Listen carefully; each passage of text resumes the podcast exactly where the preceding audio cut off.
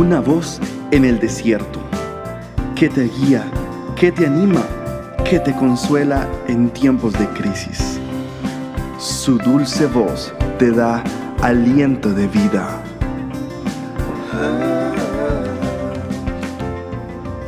Red de Mujeres Embajadoras.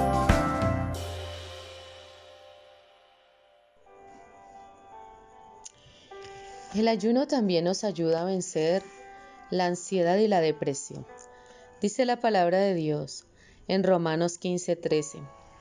Y el Dios de esperanza os llene de todo gozo y paz en el creer para que abundéis en esperanza por el poder del Espíritu Santo. En la Biblia la tristeza y la depresión están relacionadas con un espíritu de pesadez, de opresión.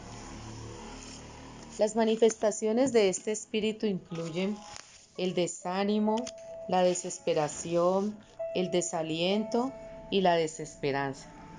Hay muchas personas que sufren de ataques de depresión. Muchas de ellas están siendo medicadas. Entrar y salir de la depresión es un signo de doble ánimo. Esto también incluye la retirada y el aislamiento. La depresión se encuentra en un máximo histórico. Hay muchas personas que están siendo tratadas por depresión maníaca, o sea, la bipolaridad. Esto puede incluso conducir a las personas a la desesperación y el suicidio. Así, mi amada hermana, amiga que nos escuchas en esta hora, la depresión es un síntoma grave porque la depresión nubla tu mente y trae confusión.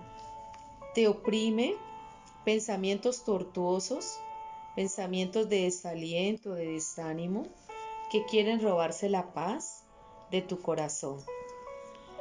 La depresión puede hacer que una persona desee escapar, lo que puede llevarla a la somnolencia y al abuso del alcohol o de las drogas.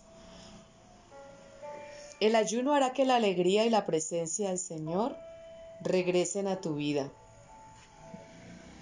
La presencia de nuestro Señor Jesús es causa de alegría para todas. Las bodas están llenas de alegría y celebración. Cuando un creyente pierde la alegría y pierde el gozo de la presencia del Señor, es necesario que busque al Señor en ayuno y oración. El ayuno provocará que se rompan esas cadenas de opresión que atan tu mente y que nublan tu pensamiento. Volverá la alegría, volverá la presencia del Señor a tu corazón. Es una promesa que el Señor nos da. El ayuno hará que regrese la alegría a tu corazón. Ningún creyente puede vivir una vida victoriosa sin la presencia del esposo, o sea, de Jesús porque el gozo del Señor es nuestra fortaleza, dicen las escrituras. La desesperación, la depresión, debido a que el ayuno está conectado con el vientre, el intestino o el estómago, debe haber algo sobre el ayuno que afecta a nuestro intestino de una manera positiva. En la escritura el vientre puede ser consumido por el dolor y puede ser un símbolo de derrota y vergüenza. Sabemos que el vientre puede ser afectado por el estrés, la ansiedad y la preocupación. También he aprendido que muchas veces ponemos las manos en el estómago de una persona cuando hacemos liberación. Allí los espíritus de temor, de lujuria a menudo residen en esta zona. Entonces oramos y le decimos, Señor, ten piedad de mí, porque mi alma está en angustia se consume de sufrir mis ojos, mi alma y mis entrañas. Lo has escuchado bien. Hay dolores del alma tan profundos que prácticamente quedan incubados allí en nuestros órganos internos. Porque nuestra alma está agobiada, tienes que hablarle al Señor. Así decía el salmista, mi alma está agobiada hasta el polvo y nuestro vientre está pegado a la tierra. Quiere decir que desde tus entrañas, desde lo más profundo de tu ser, estás conmovido, estás en angustia y tu alma está enlutada. querida amiga que nos escuchas hoy, hay una conexión entre tu sistema digestivo, el sistema nervioso central, el cual consiste en el cerebro y la médula espinal. Esto es lo que determinó la escuela de Harvard sobre la conexión entre intestino y cerebro. ¿Alguna vez has tenido una experiencia devastadora? ¿Te han hecho sentir náuseas y cierta situación, mariposas en tu estómago? Utilizamos estas expresiones por una razón. El tracto gastrointestinal es sensible a la emoción. Nuestro tracto gastrointestinal es sensible a la ira, a la ansiedad, la tristeza, la alegría. Todos esos sentimientos y emociones pueden desencadenar síntomas en nuestro vientre. El cerebro tiene un efecto directo sobre el estómago. La sola idea de comer puede liberar los jugos del estómago antes de que el alimento llegue allí.